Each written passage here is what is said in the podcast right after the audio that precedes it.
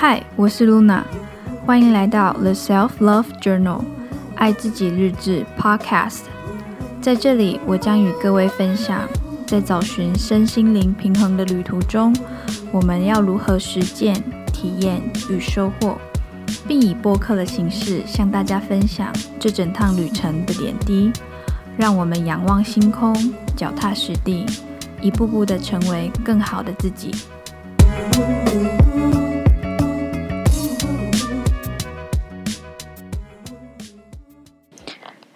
大家好久不见，我是露娜。大家是否一切安好呢？疫情峰回路转，从五月至今波折不断，而露娜也曾经好几次想要上线和大家更新，但变动的生活、工作步调全部被打乱的状态之下，也无力会诊想法，然后来和大家分享讯息。几度我看了几本书。想说上来和大家分享书的内容，但简短的心得却在我开了麦克风之后，重复的鬼打墙、吃螺丝、念错、念错词、空白的时间太长等等，在纠结了一个小时这样的重复循环之后，我决定全数删除所有的录音。这是水逆的力量吗？又或者是说，是提醒我，我应该要沉淀与休息了。最近时不时有一些主题就会在我的心中浮现，有些呢只是浮现几天，有一些则是会持续在我的脑袋里待了一两周。今天呢，就是要来分享这持续一两周的召唤主题。原本呢，想要上网搜查一些更完整的资讯，然后在搜查召唤了之后呢，出来的资料似乎不是我想要的方向。嗯、我心里想，也许这就是需要我顺着我的心意来写这个 podcast 的脚本吧。所以，就让我们来闲聊召唤吧。近期第一次出现召唤，让我很有感觉的是，有一天我在车上聆听唐启阳老师的 Podcast《唐阳鸡酒屋》，在第四十一集中谈到了墨菲定律，其具体的内容是：凡是可能出错的事情，一定就会出错，指的是任何一件事情，只要具有大于零的几率，就可能。确定它终有一天有可能会发生，例如你特别不希望发生的事情、讨厌的状况、讨厌的人、讨厌的人事物，就像你反复在脑中反复演练的最糟糕的情况发生在你眼前，你也一定有墨菲定律的经验，对吧？心之所想的事物呈现在我们的实相当中，你想想看。这样是不是有一点点像极了我们的吸引力法则的概念，对吧？但为什么人们对于墨菲定律更有共鸣呢？唐老师说到一个，说到一个重点，因为我们对于那害怕或者是恐惧的状况都很有感觉。这可以回应到为什么星月许愿、冥想，或者是任何有关于吸引力法则的活动仪式当中，都很强调一点：你必须对于你设下、你投射下的愿景做观想的练习，与感觉它实现的状况能够带给你什么样的感受。当你很有感觉的时候，这样的感觉便能够加速吸引力。与创造这样的震动的能量，让我们所投射或者是所设想的愿景呢，来到我们的实相当中。撇除墨菲定律与吸引力法则，因为这样的名字也许会为你带来正向或负向的主观思考。若如果我们用召唤呢，是不是把我们自己主体的力量，呃，更强化上去了？我觉得召唤呢，呃，是显得让我们更加的专注在自己的思想与感受上，所以我们是有意识的知道我们在有这样的念头，有这样的感受。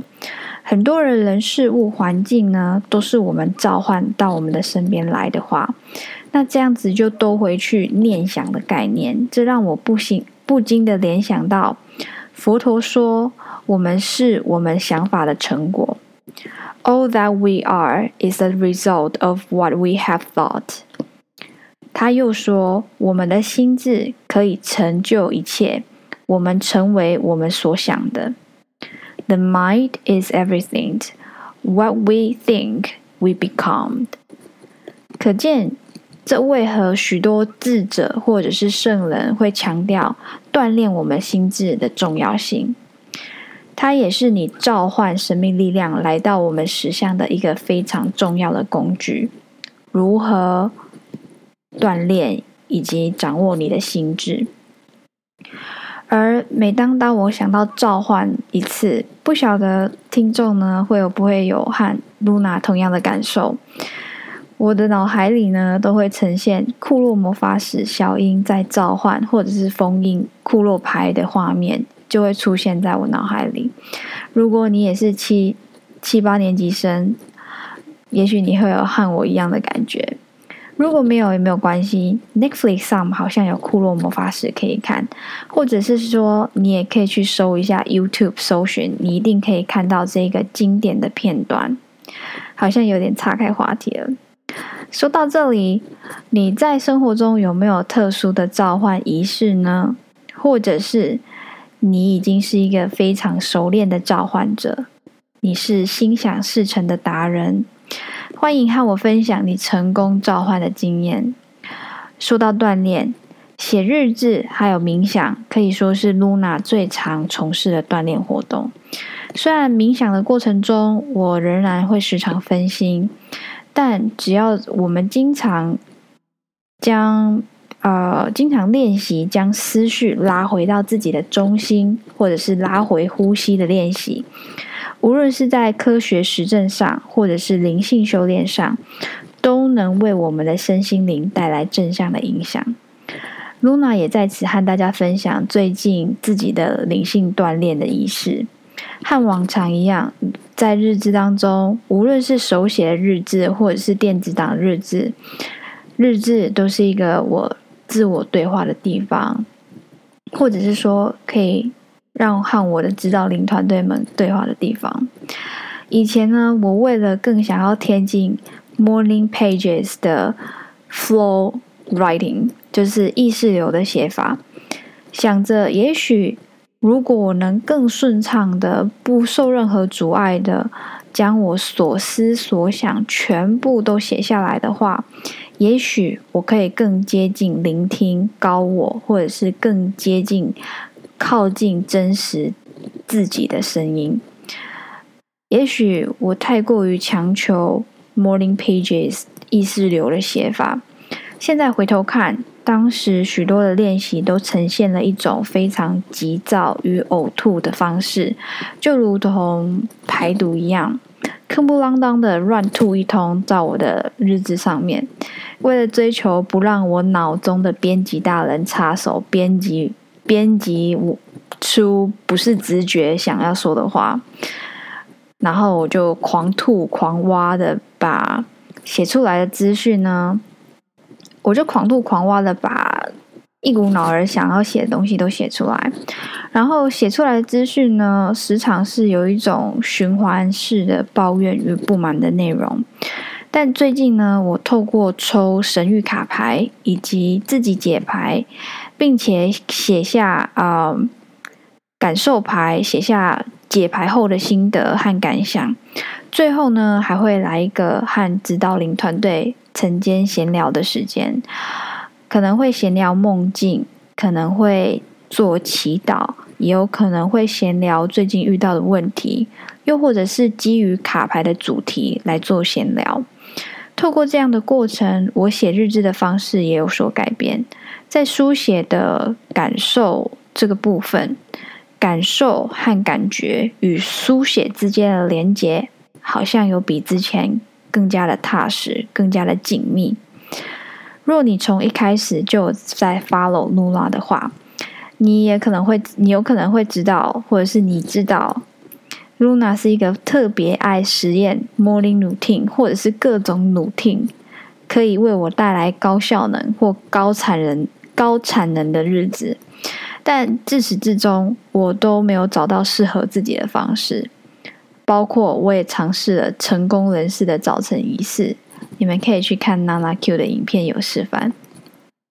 一直到我放下，我就一直到我觉得好吧，既然找不到最合适我的方式，我放松下来，每天早上我就做自己想要做的伸展，我不再刻意的一定要跟着瑜伽的影片，或者是哦。特定的某一种 morning routine，那也许是因为我已经练习瑜伽一阵子了，所以我可以自己嗯顺畅的变换动作，来符合自己那一天早上的需求。